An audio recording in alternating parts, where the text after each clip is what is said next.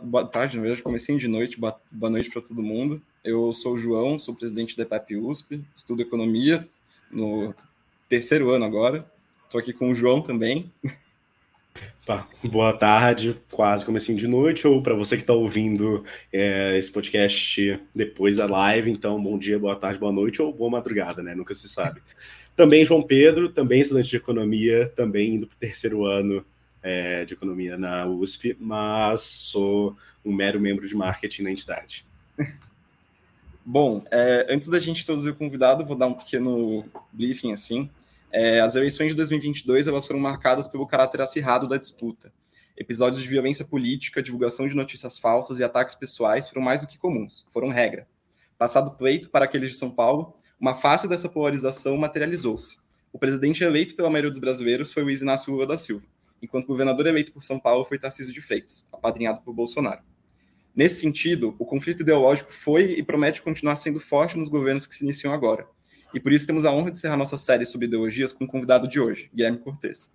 Fazendo um breve esclarecimento, esse episódio faz um certo casamento com o episódio que a gente lançou no passado com a professora Leda Paulani, com a gente teve uma extensa conversa sobre a teoria marxista. Nascido em Franca, cidade do interior de São Paulo, Guilherme Cortes é professor, advogado e ativista, sendo atualmente deputado estadual eleito pelo PSOL, tornando-se o deputado mais jovem da próxima legislatura da Alesp, com ampla atuação em movimentos de rua, desde ocupações até os movimentos secundaristas. É convictamente defensor do marxismo, utilizando-o como base para trabalhar temas como meio ambiente, industrialização e defesa das minorias. Bom, bem-vindo, Guilherme. Obrigado por ter aceitado o nosso convite. Obrigado, João. E João, é um prazer grande estar aqui começando esse ano conversando com vocês do EPEP e com toda a turma da USP. Maravilha. Bom, para começar a nossa conversa, é, Guilherme, você está prestes a começar seu mandato e a gente queria saber quais perspectivas você já planeja adotar para inaugurar sua cadeira na LESP. Especialmente como você acredita que seu mandato se diferenciaria dos outros, tendo em vista seu posicionamento. Olha, em primeiro lugar, para informar quem escuta a gente, o mandato de deputado estadual em São Paulo, ele é o último cargo dos que são eleitos na eleição do ano passado a tomar posse. É, o, o, governador, o presidente, os governadores de todos os estados tomaram posse no dia 1 de janeiro, os deputados federais vão tomar posse no dia 1 de fevereiro, mas as assembleias legislativas elas têm uma variedade, cada uma define a sua própria data da posse, e o estado de São Paulo em específico os deputados só tomam posse no dia 15 de março, então a gente ainda está praticamente dois meses da posse, com a ansiedade nas alturas para a gente inaugurar esse nosso mandato, mas desde já, já começando a preparar essas pautas. Então, em primeiro lugar, eu acho que o que diferencia um mandato com uma orientação socialista, o mais importante, na minha opinião, é que a, a compreensão de que esse mandato não é um fim em si mesmo então, eu não tenho a concepção de que o meu mandato sozinho, ou que mesmo uma maioria de mandatos parlamentares lá na Assembleia Legislativa, por si só, seria capaz de promover as transformações políticas e estruturais, é, as quais eu acredito serem corretas e necessárias. Eu acho que os mandatos socialistas, os mandatos de esquerda, de uma forma mais ampla, eles têm que servir como apoios para a luta social. Essa sim, que na minha opinião, tem um potencial imensamente transformador. Tanto que a gente já viu vários processos de luta social que destravaram conquistas ou que barraram retrocessos, às vezes de uma forma mais eficaz do que a atuação parlamentar, a atuação judiciária, a atuação é, do ativismo judicial e assim por diante. Então, eu acho que um ponto fundamental do nosso mandato, ele se diferencia por esse aspecto, não é um mandato em si mesmo, é um ponto de apoio para as lutas daqui do estado de São Paulo. Isso não significa que a gente vai desprezar a atuação parlamentar, que poderia ser uma conclusão lógica disso.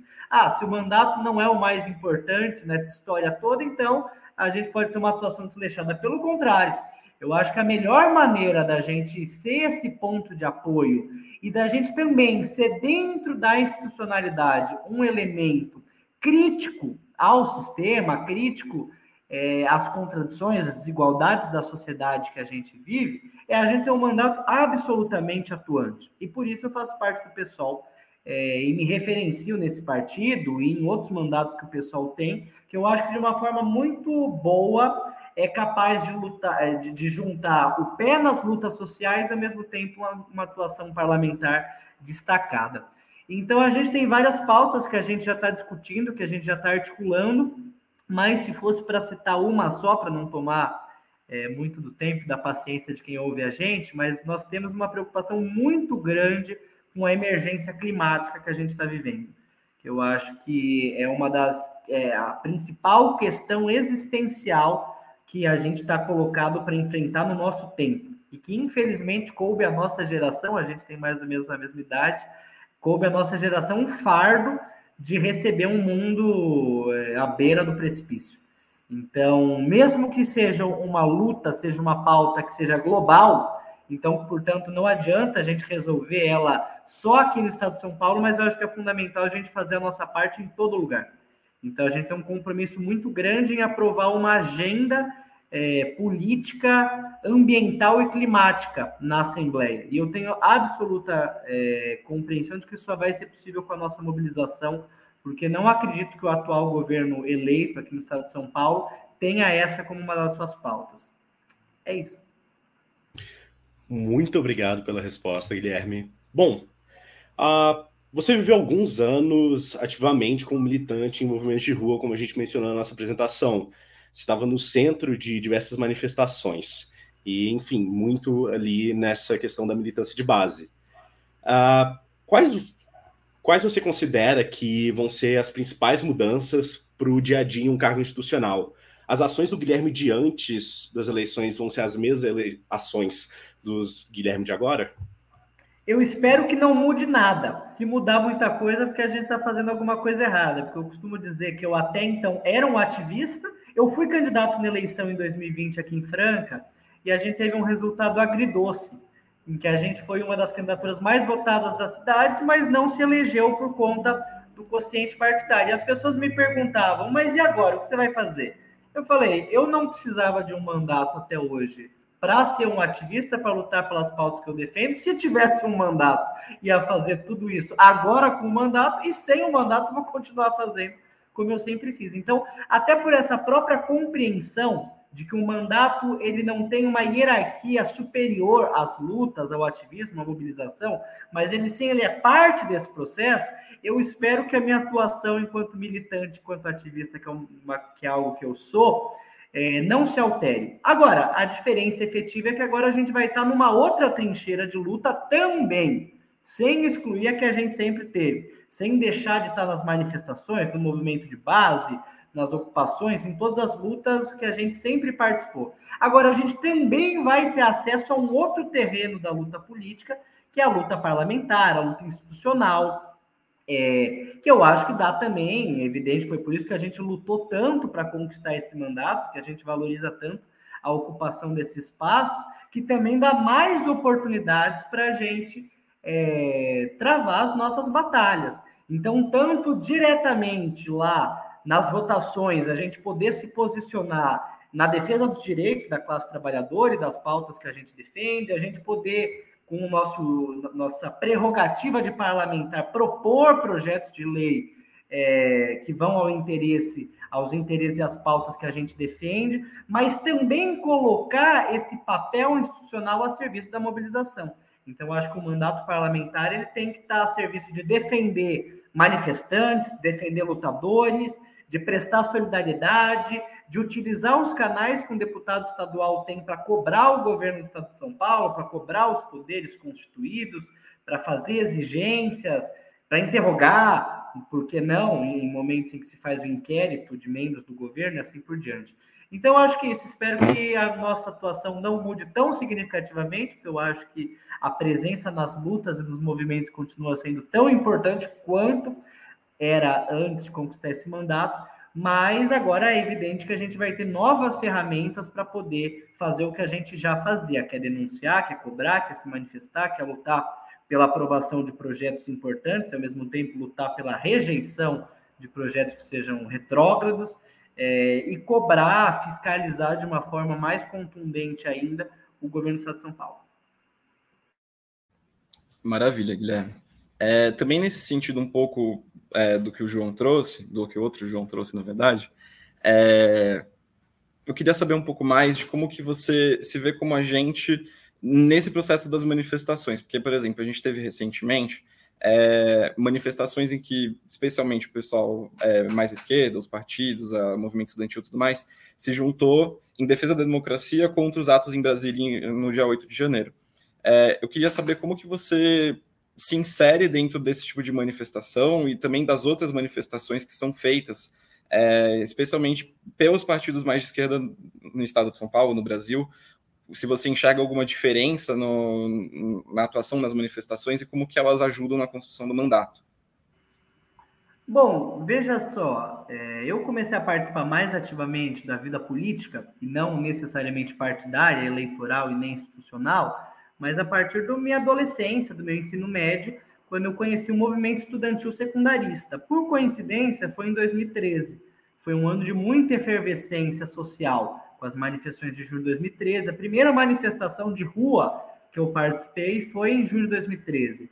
É, e daí passei a ter mais contato com o movimento estudantil, com o movimento social, é, com as manifestações. No ano seguinte, eu decidi entrar para o PSOL, não com a expectativa de ser candidato ou de me eleger, porque no Brasil tem uma cultura de que as pessoas associam diretamente você ter uma filiação partidária a você buscar uma, uma, um cargo político, um fim eleitoral, né?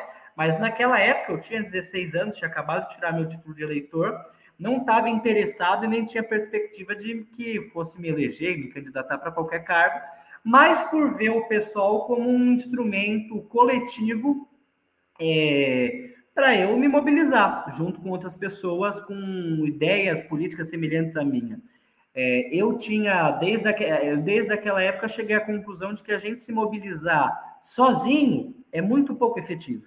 E vejam bem, aquele falando sobre as manifestações, em junho de 2013, talvez tenha sido o auge é, de uma concepção de se fazer luta política, que é válida, que é legítima, que é democrática, mas que ela despreza a atuação coletiva e que ela hipervaloriza a individualidade, a autonomia e assim por diante.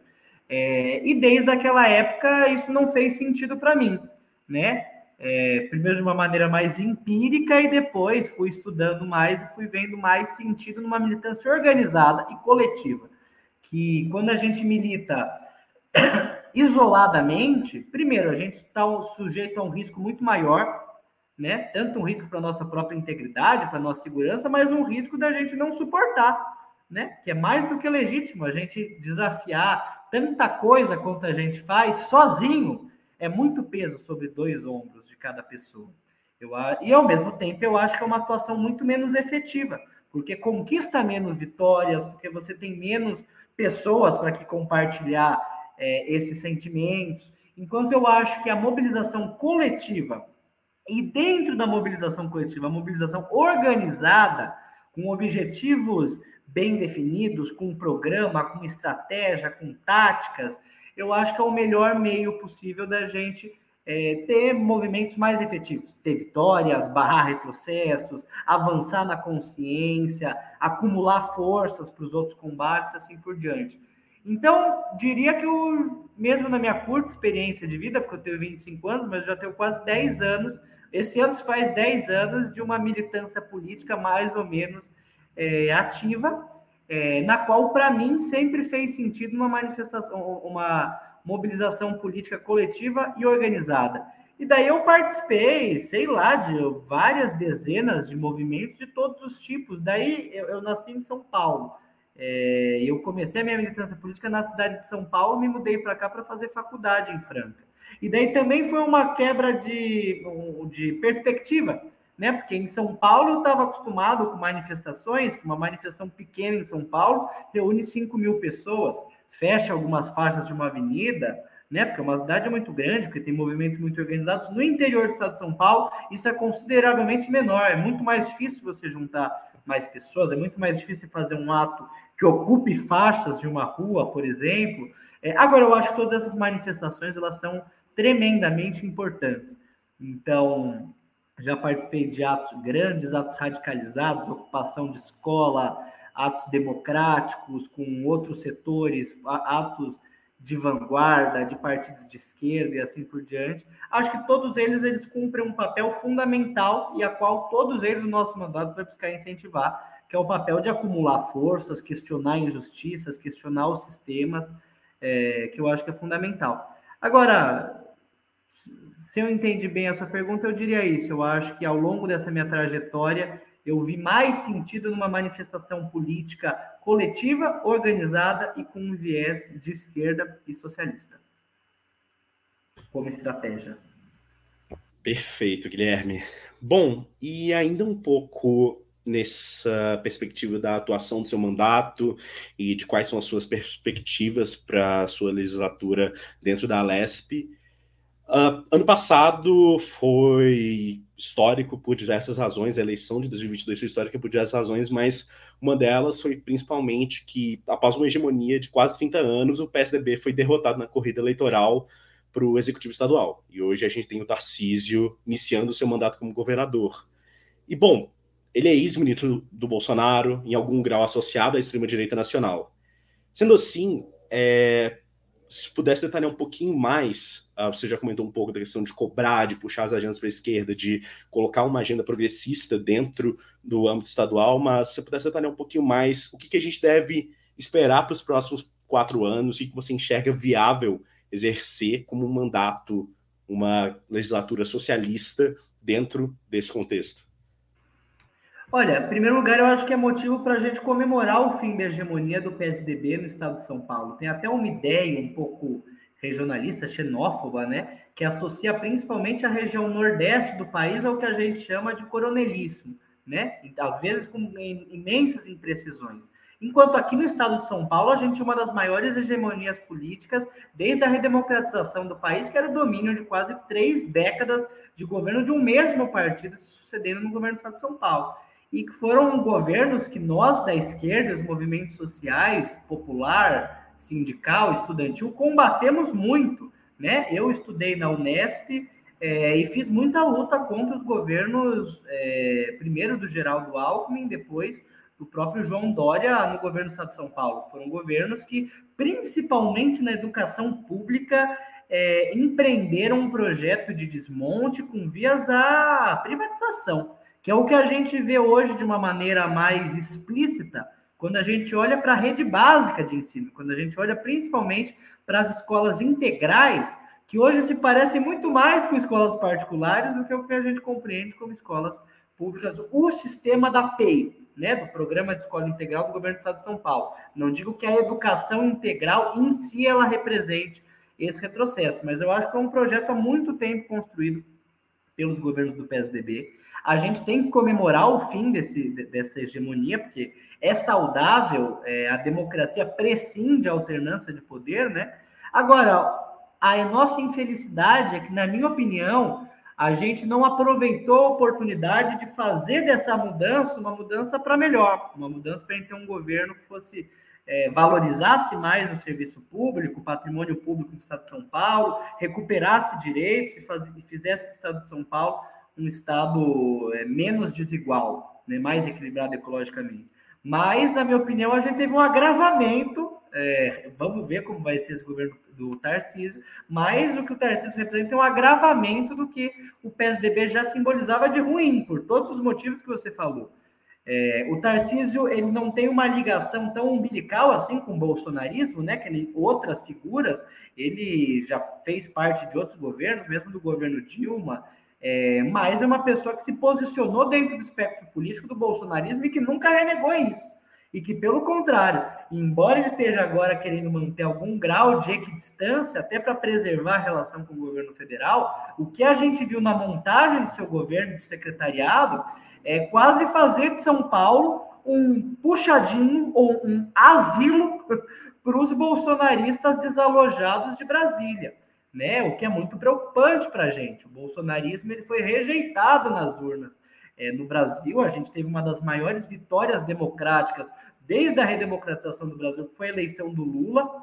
Esses episódios lamentáveis que a gente viu em Brasília no domingo retrasado, eu acho que mostram o que a gente já vinha falando, que o bolsonarismo mais do que uma corrente política com a qual a gente discorda, é uma corrente política autoritária, uma corrente política criminosa e terrorista que não tem qualquer respeito pelas instituições democráticas, pela nossa Constituição, por coisas que foram a duras custas conquistadas pelo povo brasileiro. E eu acho que o governo Tarcísio tende a reproduzir, né, é, essas características aqui no estado de São Paulo, que é muito perigoso. A gente tem é, a maior polícia militar é, do Brasil aqui no estado de São Paulo, que também é conhecida como das, uma das polícias mais violentas, que já tem um histórico de muita violência, principalmente contra os movimentos sociais, contra a população negra e pobre aqui no estado de São Paulo. É um perigo essa, essa instituição, é, essa corporação estar tá subordinada a alguém como o Capitão Derrite, que é um bolsonarista fanático. É, a gente ouviu com muita preocupação é, na montagem do secretariado a fusão da Secretaria de Meio Ambiente, que já estava fundida com a Secretaria de Infraestrutura desde o governo Dória, que agora também se fundiu com as pastas de logística e de transportes, ou seja, é praticamente assinar embaixo uma declaração de que o meio ambiente não vai ter qualquer prioridade ou qualquer hierarquia na agenda do governo, justamente no momento que a gente vive uma emergência é, climática, ambiental, de graves consequências aqui no estado de São Paulo. Basta ver o que está acontecendo em Araraquara nesse período de chuvas, né? É, e é um governo que, enfim, tem um projeto em si reacionário, tenta se diferenciar do que é o bolsonarismo, mas acaba reproduzindo a secretária da mulher, que é uma bolsonarista fanática, que se inspira na Damares, e agora o Tarcísio no Fórum Social, no Fórum Econômico Mundial em Davos, que ele foi lá para a Suíça para colocar o Estado de São Paulo à venda, né? principalmente as nossas empresas públicas de saneamento e água, na contramão de, da maioria dos países do mundo que estão reestatizando esses seus sistemas porque viram como essencial. Bom, para dizer muito, eu acho que vão ser quatro anos muito desafiadores. Eu vou ser, evidentemente, um deputado de oposição na Assembleia Legislativa. A gente está com uma oposição que é minoritária, mas que está fortalecida, com cerca de 30 deputados, dependendo de quais partidos a gente considerar, mas cerca de 30 deputados de um campo democrático, de um campo que se opõe ao bolsonarismo. A gente vai trabalhar desde esse próximo mês, antes mesmo de começar o mandato, né? Porque já começam a acontecer as articulações é, para a presidência da Leste, mas a gente vai atuar para coesionar esse campo, para a gente ter de fato um campo de oposição sólido e não uma oposição negociada com o governo do Estado de São Paulo, como em outras ocasiões aconteceu na própria Assembleia Legislativa. Eu acho que um governo Tarcísio uma forte presença e influência do bolsonarismo raiz, não autoriza as forças democráticas e as forças de esquerda a fazer uma oposição negociada, mas exige que a gente tenha uma oposição tão fiscalizadora quanto foi a oposição que a gente fez a nível federal ao, ao governo Bolsonaro. Então, vai ser um governo difícil, mas que eu acho que vai exigir mais do que nunca a gente ter uma atuação combativa, uma atuação coerente, uma atuação fiscalizadora. E por que não socialista. Beleza. É, falando um pouco mais, um tom, tom mais pessoal, assim, de convicções políticas, até filosóficas, assim, é, eu queria uma palavrinha sobre um pouco do que, que você, qual que é a sua perspectiva pessoal do socialismo, como que funcionaria é, no Brasil, qual que é a sua perspectiva de um, de um mandato nesse sentido, sabe? Então, tipo, quais as suas inspirações, porque é, vou até fazer um, um certo uma chamada para o episódio que a gente fez com a Leda, que ela falou dos vários tipos, ela explicou bastante das correntes, então acho que a gente é, é válido a gente citar um pouco esse debate, mobilizar um pouco ele aqui. Bom, olha só. É, primeiro que eu acredito num marxismo profundamente dialético, num marxismo profundamente vivo.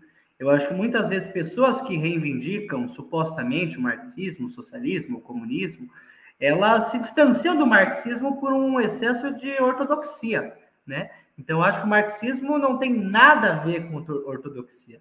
O marxismo ele é o, e o materialismo dialético, que é o seu método, né?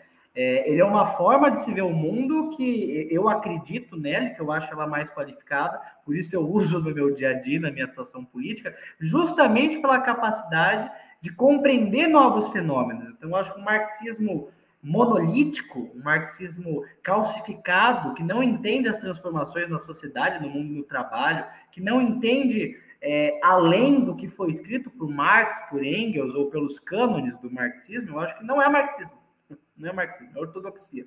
Não tem nada a ver com marxismo. Eu, eu acredito no marxismo que ele seja profundamente dialético, que ele dê conta de compreender as transformações no mundo do trabalho que a gente vive hoje, com a uberização, com a flexibilização das relações de trabalho, que ele dê conta de compreender que a classe trabalhadora ela não é um todo homogêneo, mas ela é diversa, ela é racializada, ela tem gênero, ela tem sexualidade, ela tem, enfim, regionalidades, elas têm vários aspectos é, e que o marxismo que não entende o papel da luta contra as opressões não é suficiente para dar conta de um projeto de transformação é, da humanidade. E eu me defino hoje mais como socialista como um ecossocialista. E estou lendo muito, estudando muito sobre o ecossocialismo, Michel Levy, John Bellamy Foster, a própria Sabrina Fernandes, que é, é contemporânea nossa, também produtora de conteúdo. É agora o Correio Saito, que é um estudioso japonês, escreveu um livro muito interessante, que no Japão, inclusive, se tornou um best-seller, que é o Ecossocialismo de Karl Marx, porque eu acho que é fundamental é, para uma concepção marxista no século XXI, às vésperas é, de uma crise ambiental sem precedentes, que coloca em risco não só o futuro das forças produtivas, é, mas de toda a humanidade né, a gente ter um, um, uma estratégia política que compreenda que os recursos naturais eles são finitos e que questione a própria ideia de crescimento econômico é, indiscriminado que mesmo correntes da esquerda e correntes do marxismo levaram a cabo. Então, eu sou profundamente crítico ao processo de burocratização que aconteceu na União Soviética, em vários outros países que tiveram um processo revolucionário socialistas, por vários motivos, dentre os quais motivos ambientais, né? Mas não apenas.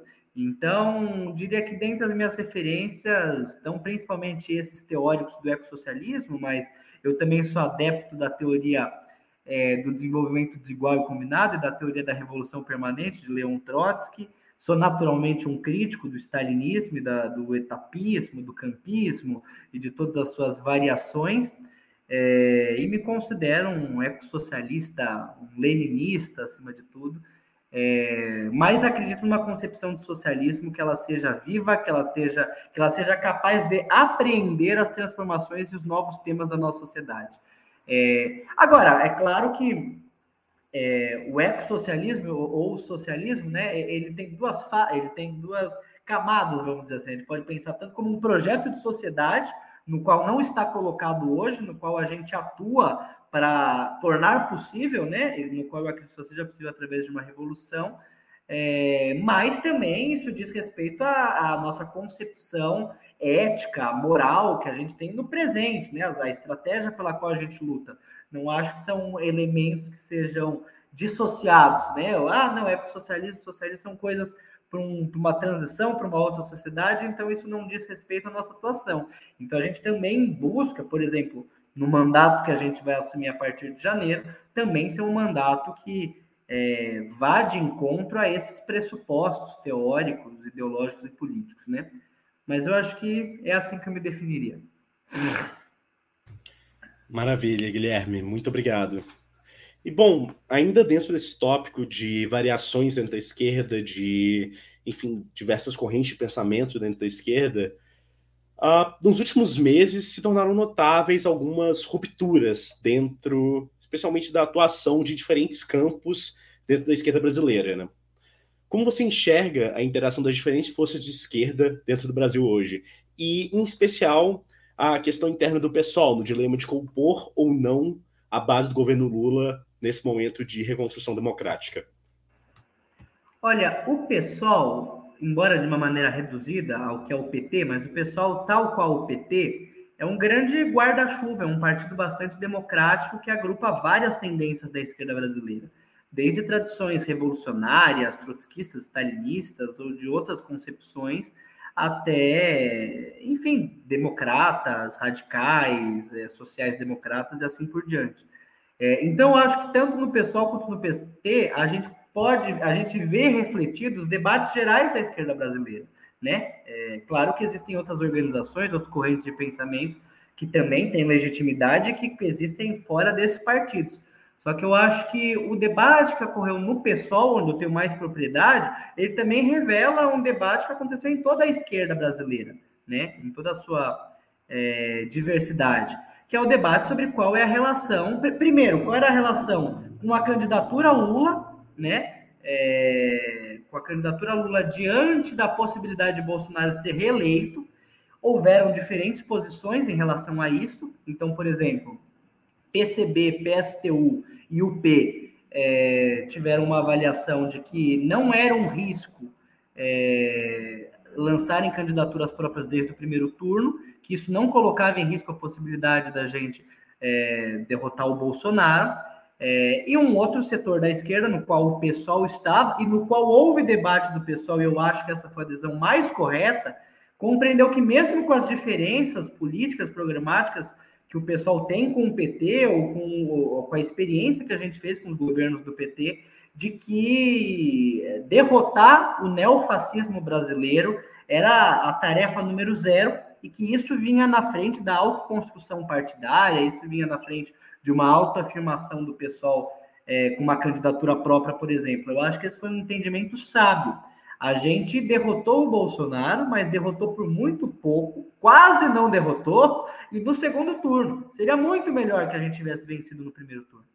E a gente lutou até o final para que isso fosse possível. E a gente tomou um grande baque quando a gente viu que o Bolsonaro não estava, o bolsonarismo não estava tão moribundo quanto a gente pensou. Então acho que foi um acerto pessoal desde o primeiro turno ter se somado na candidatura Lula, é, é, mantido a sua independência política, as suas críticas, mas ter somado. É, houveram outros setores na esquerda, dentro e fora do pessoal, que discordaram dessa posição. É, Lula sendo eleito, se abre um novo debate sobre qual vai ser a relação da esquerda brasileira com o governo. Agora que a gente ganhou a eleição, mas ganhou numa ampla coalizão com outros setores que alguns não têm nada a ver com a esquerda, né? É, e nisso houve uma, um debate é, no, que se refletiu no pessoal também. É, então, a gente já viveu a experiência no Brasil de governos de conciliação de classe do próprio PT. E a gente já tirou, a gente já teve uma experiência de onde eles levaram tanto as suas potencialidades, os seus avanços, as suas vitórias, as suas contribuições, quanto os seus limites e as suas consequências. Então, foi essa mesma lógica da conciliação é, para garantir governabilidade que levou a gente ao impeachment, que levou a gente ao golpe, que produziu, é, permitiu que figuras como Bolsonaro se desenvolvessem num partido que na época era da base de sustentação do governo, embora fosse um partido de direita é, que na época era o PP, onde o Bolsonaro ficou abrigado por muito tempo. Então a gente já teve experiência sobre tudo isso, a gente já fez a experiência sobre os riscos de que os movimentos sociais abandonem o trabalho de base, abandonem, percam a sua independência e sejam e, e, e sejam cooptados pelo governo, pelo Estado. A gente já fez experiência com isso quando a gente precisou resistir ao golpe em 2016 e a nossa força estava drenada, porque a gente muitos movimentos tinham se desmobilizado, as bases tinham se afastado. Então, diante de todas essas experiências, é, houve um debate evidente democrático no pessoal e uma maioria do pessoal chegou à conclusão de que o melhor papel que o pessoal poderia cumprir diante das tarefas que estão colocadas era sendo linha de frente do combate ao bolsonarismo, o que não exige da gente estar em cargos no governo federal. A gente não precisa ter cargos no governo federal para combater o bolsonarismo com toda a intensidade como a gente está fazendo. E que os parlamentares, que as figuras que eventualmente forem convidadas a compor o governo podem fazer isso. A gente faz uma ressalva ainda mais específica para a Sônia Guajajara, porque mais de uma parlamentar, uma militante do pessoal que muito orgulha a todos nós, ela é a principal liderança indígena do Brasil hoje. Então a gente entende que a indicação dela para ocupar o Ministério dos Povos Indígenas, além de uma imensa vitória do movimento indígena brasileiro, mas é uma indicação do movimento indígena e não uma indicação que o pessoal negociou como a parte de, de se é, acomodar no governo federal e que o pessoal pode, com os filiados que forem convidados, se licenciando dos seus cargos partidários, como é feito é, em vários partidos, mas que a melhor contribuição que o pessoal poderia dar para, em primeiro lugar, combater o bolsonarismo, que continua sendo uma força viva e continua sendo uma força perigosa. Em segundo lugar, lutando para que o governo Lula aplique o programa que venceu as urnas e não seja que não seja é, tolhido pelas pressões do mercado financeiro, da direita e da coalizão pela governabilidade. Lutar para que o governo possa cumprir o que prometeu e que, portanto, não desiluda esses eleitores, podendo dar, abrir caminho mais para frente para a volta de coisas piores. E manter os seus pés nos movimentos sociais, priorizando o trabalho de base, fazendo essas três coisas, e defendendo o governo Lula contra as ameaças antidemocráticas, como a que a gente está vendo, lutando para que os golpistas sejam punidos, a concepção que se sagrou majoritária no pessoal, quase unânime no pessoal, porque embora tenha tido um disse-me-disse -disse sobre quem que tinha vencido, esse debate foi uma posição muito majoritária que é, envolveu a maior parte das correntes das figuras públicas do pessoal, Bolo, Sâmia, que houve um debate, inclusive público, se essas figuras estavam opostas ou não, mas se sagrou é, majoritária essa posição em relação a manter uma independência ao governo, ao mesmo tempo que se posicionando ao lado do governo contra as ameaças antidemocráticas, no combate ao bolsonarismo e contra as chantagens e as pressões da direita e do mercado. E eu, pessoalmente, também sou adepto dessa posição, acho que ela foi a mais adequada. Beleza. É, a gente encerrou o período, a parte de perguntas que são aqui da mesa, então eu vou aproveitar para agradecer todo mundo que colocou alguma pergunta aqui, comentou tal, que a gente vai para a rodada de perguntas que foram feitas aqui pelo público. É, primeira pergunta foi o João Paulo, a gente está cheio de João e de Pedro hoje. É, gostaria de saber como o Guilherme vê o aparecimento de jovens de esquerda reivindicando cargos políticos no interior do estado de São Paulo, dado que algumas regiões são muito conservadoras? Bom, é evidente que eu acho que isso é fundamental. Eu sou uma dessas pessoas. É, foi uma grande quebra de paradigma para mim quando eu me mudei da capital de São Paulo, o que não significa que São Paulo seja um oásis, muito pelo contrário, mas que é uma cidade muito mais multicultural, uma cidade onde os movimentos é, tiveram avanços muito maiores, né? Então, que a gente, ainda com muitas dificuldades, mas a gente já é, ultrapassou mais barreiras, me mudar para o interior de São Paulo, para uma região muito conservadora. Eu sou o primeiro deputado estadual ou federal que fosse, eu sou o primeiro deputado de esquerda da história da região de Franca, eleito por essa região é, onde desde 2020, perdão, é, é, desde os anos 2000, a esquerda não é competitiva, não é uma força competitiva capaz de é, definir o debate político, né? É, e que foi, como todo o interior de São Paulo, durante muitas décadas, base, reduto de sustentação do PSDB, né? Que criou uma máquina muito bem engendrada, muito bem elaborada no interior, com os prefeitos, uma relação com deputados estaduais, com o governo do estado de São Paulo, e que de 2018 para cá é, virou base do bolsonarismo. Tanto é que o Tarcísio e o Bolsonaro venceram aqui no estado de São Paulo. Então, e por vários motivos isso, eu não acho que o interior seja em si reacionário.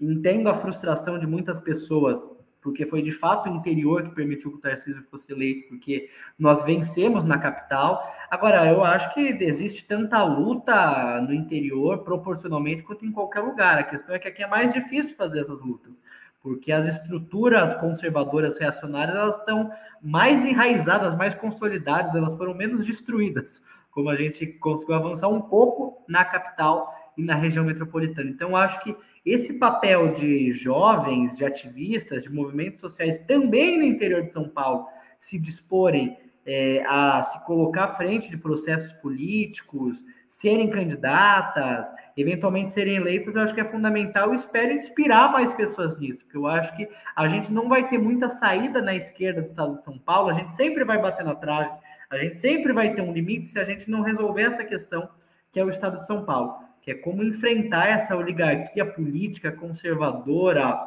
coronelista, é, latifundiária que a gente tem aqui no estado de São Paulo. Então, acho que essa emergência de novos mandatos, novas figuras, é muito importante, tem que ser incentivado e que podem contar com o nosso futuro mandato é, para fazer germinar mais sementes como essa. Maravilha. É, fazer a pergunta aqui do Pedro, que é uma pergunta grandinha, eu vou colocar só a primeira parte dela. Boa noite, Guilherme. Quando a manifestação é sobre um tema amplo, não radicalizado, você não acha que atrelá-lo a partido de esquerda, inclusive com simbologias, socialismo, por exemplo, pode afastar pessoas mais moderadas, que até concordariam com as reivindicações expostas na manifestação, mas que são avessas a esse tipo de partidarismo? E que a perda desses manifestantes restringe o impacto e a visibilidade do movimento à própria esquerda? Obrigado. Veja bem, eu acho que as manifestações elas têm que ser, por natureza, movimentos essencialmente democráticos. A gente já viu, por exemplo, em julho de 2013, as consequências que tem quando a gente busca tolir é, a liberdade de expressão das manifestações. Aí é um outro debate, não está falando sobre é, liberdade de expressão contra discurso de ódio, mas contra expressões legítimas de posições de partidos. Então, abaixa a bandeira de partido, ou não levanta a bandeira vermelha, ou não vamos nos confundir. Eu não tenho essa concepção. Eu acho que manifestações elas são tem que ser espaços confortáveis para quem for se manifestar, levantando as suas bandeiras, levantando as suas pautas. Agora, é evidente que cada manifestação é, ela tem uma pauta política, ela tem uma estratégia, ela tem um objetivo, é, que é o que unifica as pessoas que estão lá, é o mínimo múltiplo comum. Né? Então, a gente estava nas manifestações na segunda-feira passada, lutando por várias pautas que unificaram uma ampla gama de forças políticas lá, desde socialistas revolucionários até democratas liberais e assim por diante, até instituições da, do poder público que estavam se posicionando contra é, as ameaças democráticas que a gente teve lá.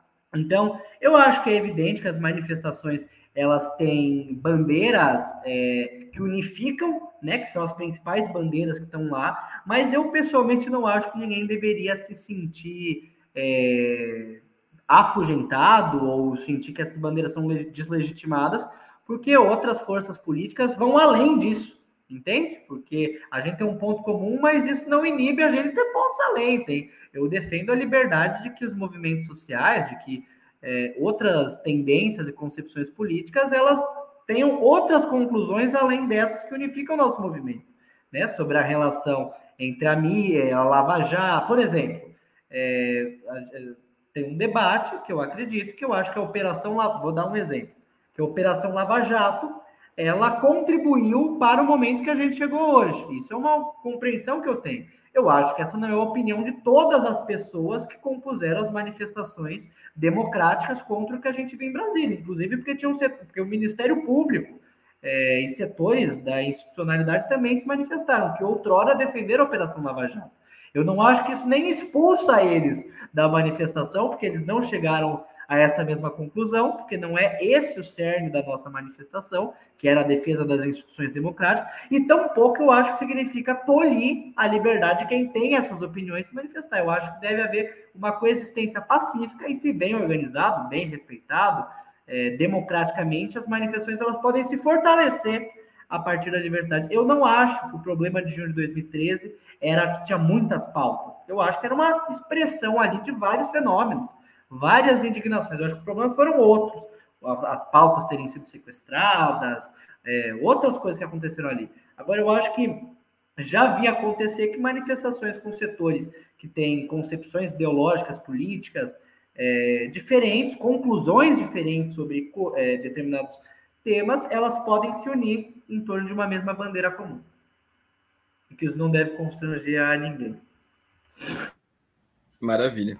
É, a Giovana que ela perguntou, Guilherme, algo que sempre ficou em evidência na pauta de Tarcísio era sua pauta na questão das privatizações. O quão organizado está o pessoal a nível estadual para, para ser a oposição que se propõe? É, especialmente considerando que durante a eleição o atual governador falou muito sobre a Sabesp. Parabéns pela eleição, pude acompanhar sua campanha. Obrigado, Giovana. A gente está acompanhando com muita atenção, muita preocupação desde a campanha é, a sanha autoritária do Tarcísio, né? E ele ter chamado para o seu governo auxiliares do Paulo Guedes e tentar radicalizar um programa de, de privatização que o Dória e que o PSDB já vinham implementando, mas aqui no estado de São Paulo, a partir do seu governo. Inclusive, eu falo de uma cidade que tem um dos melhores sistemas de saneamento básico do Brasil, graças à Sabesp. É, e onde amplamente, é, majoritária, uma opinião contrária à privatização da Sabesp.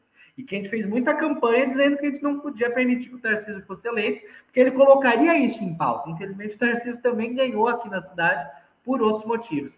Agora, eu tenho a plena compreensão de que o governo Tarcísio não está disposto a ser, compre... a ser convencido, infelizmente, porque ele foi eleito com um projeto político claro e que está convicto dessas compreensões. A gente não está numa situação de normalidade democrática em que a gente teria um governo que estaria disposto a fazer um debate público e se convencer da opinião que fosse melhor. Eu acho que o governo Tarcísio está é, direcionado para um projeto de liquidação do patrimônio público do Estado de São Paulo, dentre o qual serviços essenciais como a Sabesp, que eu acho que seria um retrocesso muito grande. Nesse sentido, com uma minoria na Assembleia Legislativa, com um governo com uma outra concepção. O que eu penso que é a nossa saída? Eu acho que é apenas a mobilização. O Tarcísio, na sua montagem de governo, ele cometeu um erro político e uma decisão muito questionável, que foi declarar que ele ia extinguir a Secretaria da Pessoa com Deficiência, que foi uma, um avanço conquistado pelo movimento anticapacitista aqui no estado de São Paulo. Ele declarou que ele ia extinguir essa secretaria e só por conta da repercussão e da mobilização dos setores ele voltou atrás e recompôs essa secretaria no seu, na sua administração. Eu acho que isso é uma amostra de qual que vai ser a relação que a gente vai ter com o governo Tarcísio. A gente só vai ser capaz de barrar a privatização da Sabesp, forçar o governo a recuar dessa proposta, ou se ele não recuar, forçar a base do governo na Assembleia Legislativa a não aprovar essa proposta, se a gente conseguir ganhar a opinião pública. É difícil, exige da gente criatividade, exige da gente narrativa, exige da gente várias coisas. Eu participei do movimento de ocupação de escola em 2015, que eu vi a opinião pública ser ganha, ser ganha. Um movimento que o governo tentava dizer, não, a reorganização do ensino, ela vai ser boa por conta disso, disso, disso.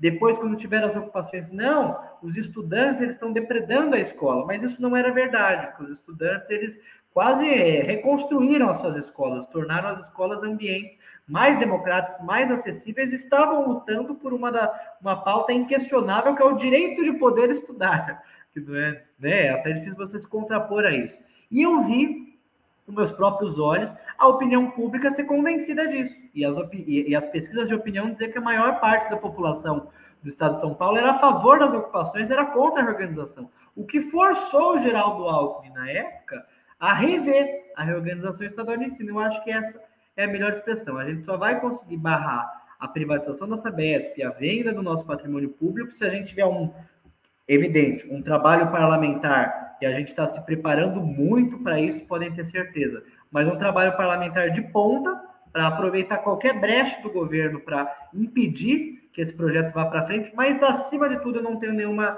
é, ilusão de que a gente vai conseguir barrar meramente com o trabalho parlamentar se a gente não conseguir fazer um trabalho de convencimento público e, acima de tudo, de mobilização dos trabalhadores da Sabesp, da população em geral do Estado de São Paulo, é, em defesa desses serviços tão essenciais é, como é o nosso serviço público de tratamento de água e esgoto.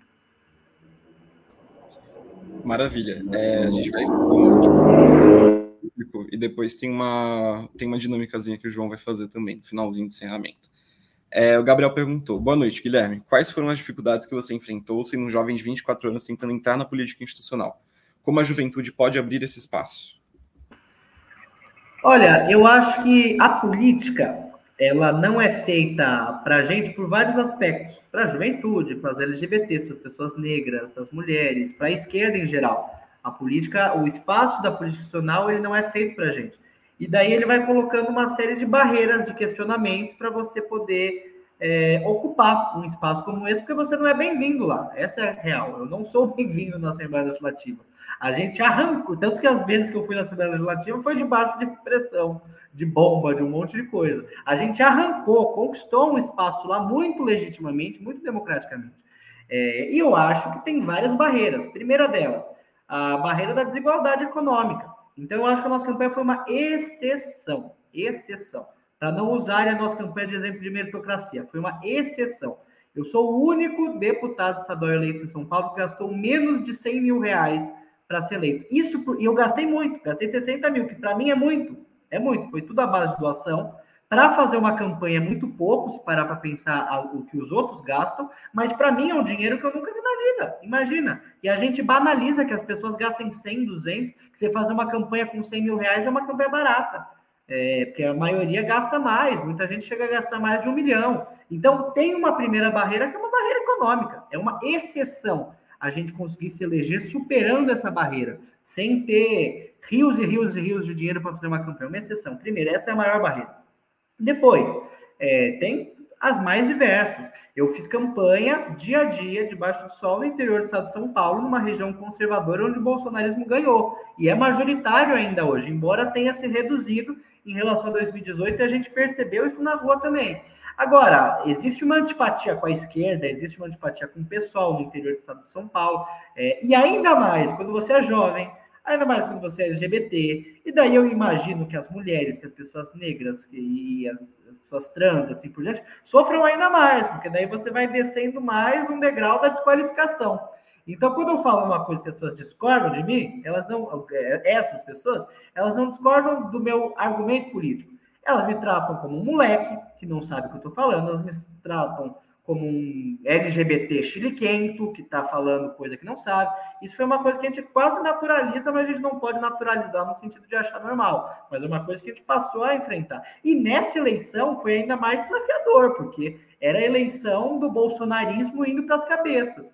Então vocês talvez tenham acompanhado com um candidato, que eu nem sei se está preso lá em Brasília, mas com um candidato bolsonarista fanático num debate televisionado, transmitido, inventou uma fake news na minha cara, é, que foi tão pitoresca que até acabou viralizando, que ele me acusou de ter um projeto para ensinar usuários a fabricarem cachimbos de crack e distribuir, acho que nas escolas ou coisa do tipo.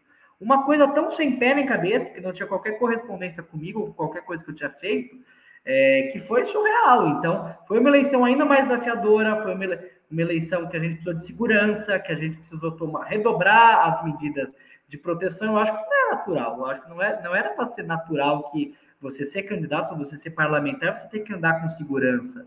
Ou você tem que tomar N medidas de segurança para não ser agredido ou coisa do tipo. Então, acho que todas são barreiras adicionais que todas chegam numa mesma conclusão. Nós não somos bem-vindos nesses espaços a gente arranca a nossa participação a contragosto de quem não quer que a gente esteja lá, mas é o nosso papel fazer isso, a gente vai continuar fazendo sim. É, e quem não quiser, chore. quem não queira, que... é isso aí. Muitíssimo obrigado pelas respostas, Guilherme. Bom, para finalizar esse episódio, a gente vai fazer um bate-bola bem rapidinho. Eu vou falar uma palavra, e, enfim, é, você responde com o que te vem à mente sobre essa palavra, sobre, enfim, frases curtas, bem, bem rápido mesmo. A ideia é ser só uma dinâmicazinha mais divertidinha, enfim, um pouco mais solta do que as nossas perguntas iniciais. Então, uh, vou começar aqui. Bom, Bolsonaro. Retrocesso. Lula. Esperança. Brasil. Reconstruir. Pessoal. Não, não, não, não, não, não. Refundar. Refundar. Pessoal. Alternativa. PT. PT. É, alternativa. Marx. O quê? Marx. É, visionário. Tarcísio. Fantoche. Socialismo. Não precisa ser uma palavra, né? Pode ser uma frasinha curta. O único modelo possível da gente se manter vivo. Única alternativa possível. Professores. É... Aliados. São Paulo. Refundar. Franca. Franca? Gratidão. Tenho muita gratidão por ter vindo tudo que eu vivenciei aqui, apesar das suas. Mas, para além da gratidão pessoal que eu tenho, se eu puder fazer uma frase longa, claro. mas eu acho que Franca é uma cidade com imenso potencial que é extremamente subaproveitado pelo conservadorismo. Então, acho que Franca pode ir muito além. Perfeito, muito obrigado. Bom, é, com essa dinâmica, a gente acabou de encerrar a nossa entrevista. É, Vou agradecer a todo mundo que fez as perguntas, foi super divertido também esse finalzinho também, esse bate-bola de perguntas. É, agradecer o Guilherme por ter aceitado o nosso convite, avisar para todo mundo que o podcast está de volta, a gente deve fazer pelo menos algumas lives ou quinzenais ou semanais, depende dos convites da nossa área de relações públicas. Mas eu agradeço muito, Guilherme, por ter aceitado o convite, por estar aqui conosco hoje. É, desejar uma boa semana para todo mundo. Se quiser dar uma última palavra, Guilherme, o espaço é seu. Não, menino, só quero agradecer muito, parabenizar o projeto EPEP e todo mundo que assistiu, acompanhou a gente, agradecer muito pelo convite. Podem contar com a gente, porque uma das coisas que eu mais gosto é contribuir com projetos acadêmicos, universitários, é, que eu acho que é muito importante. E convidar vocês e quem está assistindo no dia 15 de março vir participar da nossa posse. Eu acho que não vai ser tão bonita que nem a do Lula, porque é difícil, mas também a gente quer fazer uma grande festa popular, democrática, para celebrar, porque não é sempre que a gente ocupa esses espaços. Então, temos que celebrar mesmo. Mas só agradecer muito e desejar um ótimo ano para a gente, de muita luta. A gente que agradece, Guilherme. Obrigado pela, pela presença. E para todo mundo aí, tchau, tau encerrar aqui.